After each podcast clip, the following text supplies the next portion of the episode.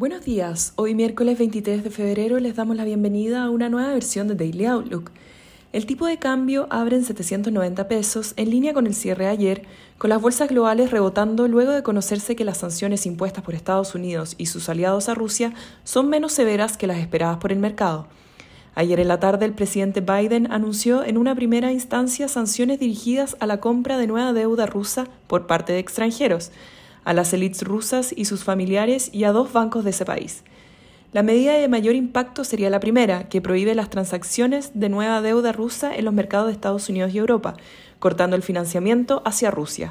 El presidente de Estados Unidos dijo que las sanciones podían ir incrementándose si Putin no cambiaba el rumbo de sus acciones y, según analistas, futuras medidas podrían incluir un mayor número de bancos o limitaciones para convertir rublos rusos a otras monedas.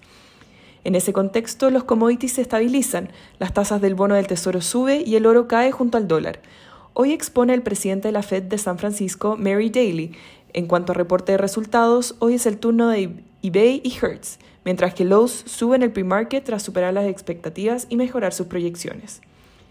El Eurostock 50 avanza 1,3% después de cerrar plano ayer, aunque con volatilidad, mientras que en Estados Unidos los futuros adelantan una apertura positiva después de caer ayer 1,0% el S&P 500 y 1,2% el Nasdaq. Por su parte, en Asia, los índices accionarios cerraron al alza, rentando el CSI 300 de China 1,1% y la bolsa de Hong Kong 0,6%, mientras que el Nikkei se encontraba cerrado por feriado.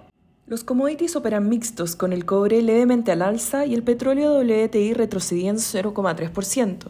La moneda estadounidense a través del dólar index se debilita 0,12%, mientras que el euro se fortalece 0,16% respecto al dólar.